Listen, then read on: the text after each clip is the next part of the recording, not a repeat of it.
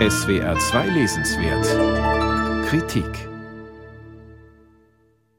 Was 2011 so hoffnungsvoll begann, wurde auch in Syrien rasch gewaltsam niedergeschlagen, die Arabellion. In seinem Roman Der letzte Syrer erzählt der syrische Autor Omar Yusuf Suleiman nun von den wenigen Monaten zwischen März und November 2011, in denen sich das Schicksal eines ganzen Landes und einer ganzen Generation entschieden hat. Denn die Arabellion wurde auch in Syrien vorwiegend von jungen Menschen initiiert. Sie stehen deshalb im Mittelpunkt des Romans.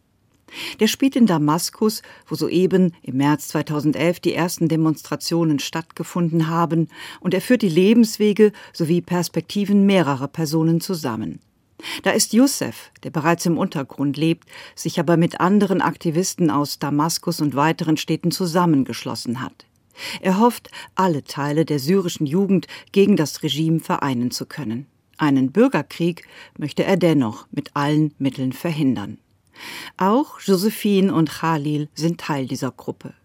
Für Josephine ist die Revolution eine Möglichkeit, sich endlich frei zu bewegen, fernab der strengen Augen ihrer Familie in einem kleinen Dorf, wo jeder ihrer Schritte überwacht wurde. Ihren wahren Namen hat sie deshalb abgelegt. Da sie Alevitin ist und somit der gleichen Glaubensgemeinschaft angehört wie die Präsidentenfamilie, verdächtigt niemand sie als Aktivistin. Tatsächlich aber ist sie das treibende Herz dieser Gruppe. Furchtlos und unermüdlich ist sie im Einsatz, während Khalil sich mehr und mehr in die Furcht vor Spitzeln hineinsteigert. Auch Mohammed steht dem Ausbruch der Proteste ängstlich gegenüber. Sein Vater wurde Jahre zuvor vom Regime verschleppt und kehrte nie zurück. Mohammed glaubt deshalb, dass das Regime nicht gestürzt werden kann und fürchtet um das Leben aller, nicht zuletzt um das von Youssef. Denn Youssef und Mohammed sind schwul und haben sich, wie Khalil und Josephine, ineinander verliebt. Bewusst führt Omar Youssef Suleiman in seinem Roman beide Stränge zusammen. Hier das Ringen um politische Freiheit, dort das Ringen um sexuelle Selbstbestimmung. Denn der Autor möchte mit seinem Roman nicht nur an die gescheiterten Träume seiner eigenen Generation erinnern. Sein Roman geht einen Schritt weiter und macht klar, dass die Arabellion nicht nur ein Regime, sondern eine ganze Gesellschaftsordnung stürzen wollte.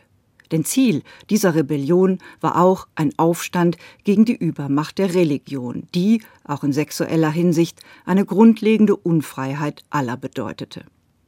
Youssef und Mohammed etwa sind aufgrund ihrer Homosexualität nicht nur der eigenen Familie, sondern auch den Islamisten, die mehr und mehr das Sagen in Damaskus haben, ein Dorn im Auge. Doch es ist Khalil, der verhaftet wird und alsbald in einem der berüchtigten Gefängnisse des Geheimdienstes gefoltert wird. Diese Szenen sind in ihrer brutalen Offenheit schwer zu ertragen.